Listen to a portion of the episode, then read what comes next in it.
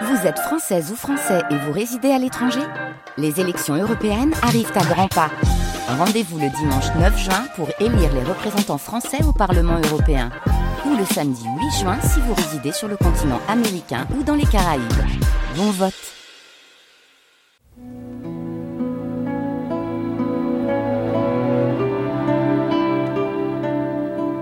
Les nuits de France Culture.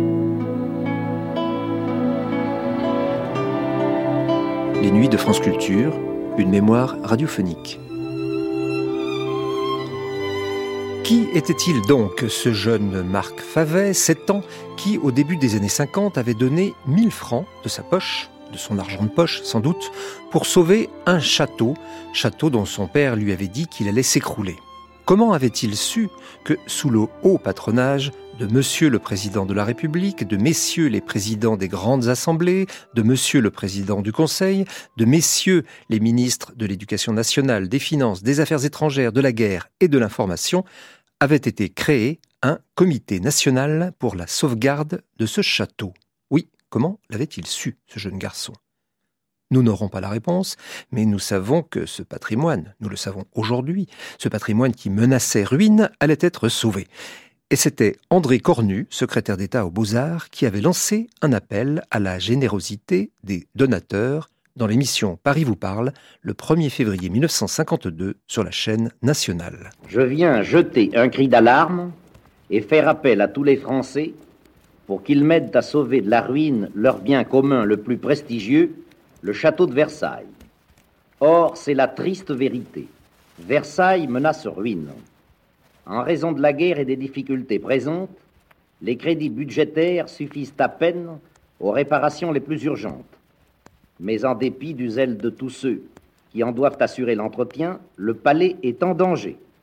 Ses toits laissent passer l'eau, ses murs se lézardent, ses plafonds se délitent.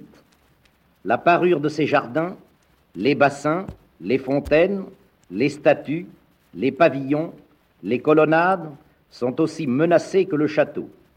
Quant aux deux Trianons et à leurs multiples dépendances, ils partagent eux aussi le sort misérable en ces jours de pauvreté.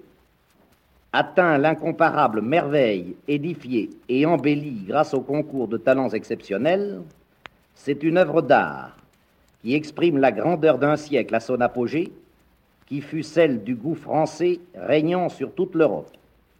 En prononçant ces mots, Versailles menace ruine, j'ai conscience d'éveiller au cœur de ceux qui m'écoutent un sentiment d'angoisse et presque d'humiliation. Versailles est mieux qu'un palais, mieux qu'un site enchanté. C'est un de ces hauts lieux où les foules viennent en pèlerinage éprouver la présence immortelle d'un des plus beaux monuments du génie humain.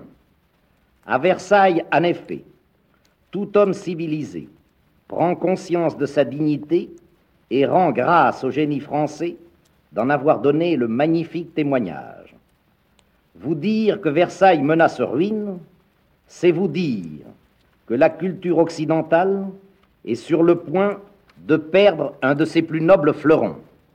Ce n'est pas seulement un chef-d'œuvre de l'art qu'on peut craindre de voir disparaître, mais en chacun de nous, Français, une image de la France qu'aucune autre ne saurait remplacer.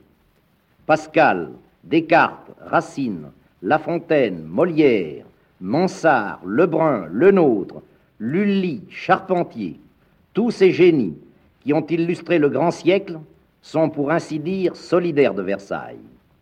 Nous ne pouvons imaginer la France sans Versailles, pas plus que nous ne pouvons imaginer la Grèce sans le Parthénon, l'Égypte sans les pyramides. Encore le Parthénon est-il un édifice religieux et les pyramides des monuments funéraires? Versailles est le chef-d'œuvre sans autre destination que doter la patrie d'un miroir de sa gloire. Si chaque année le palais de Versailles reçoit plus de 2 millions de visiteurs. Si le parc accueille tous les ans plusieurs millions de promeneurs, c'est qu'en parcourant les salons d'or et de marbre de la Cité des Eaux, les jardins animés peuplés de statues, on emporte la vision la plus complète et la mieux ordonnée d'une France qui sut conserver dans les plus prodigues magnificences la mesure de la raison souveraine. Aussi puis-je dire, sans forcer les termes, qu'en perdant Versailles, la France serait découronnée, le patrimoine français dévalué. Cette dévaluation de toute la plus irréparable, c'est à vous, mes chers compatriotes, qu'il appartient d'en écarter la menace, car chacun de vous en serait appauvri et diminué. C'est pourquoi j'ai la conviction que mon appel sera entendu et que tous ensemble nous sauverons Versailles. La somme nécessaire est, il est vrai, considérable, puisqu'il s'agit de 5 milliards. Mais si chacun de vous apportait la plus modeste contribution, cette somme serait aisément couverte. J'ai calculé que si chacun y affectait l'argent d'un paquet de gauloises, les 5 milliards seraient trouvés. Une souscription est ouverte sous le haut patronage de Monsieur le Président de la République, de Messieurs les Présidents des grandes assemblées, de Monsieur le Président du Conseil et de Messieurs les ministres de l'Éducation nationale, des Finances, des Affaires étrangères, de la guerre et de l'information. L'État tout entier vous demande votre concours. Vous saurez répondre à son appel. Un comité national pour la sauvegarde du château de Versailles, groupant les plus hautes personnalités du pays, est créé pour m'aider dans l'œuvre entreprise. Dès à présent, vous pouvez adresser vos cotisations, soit à la Banque de France, compte 18 000, soit au compte courant postal 301 64 à Paris.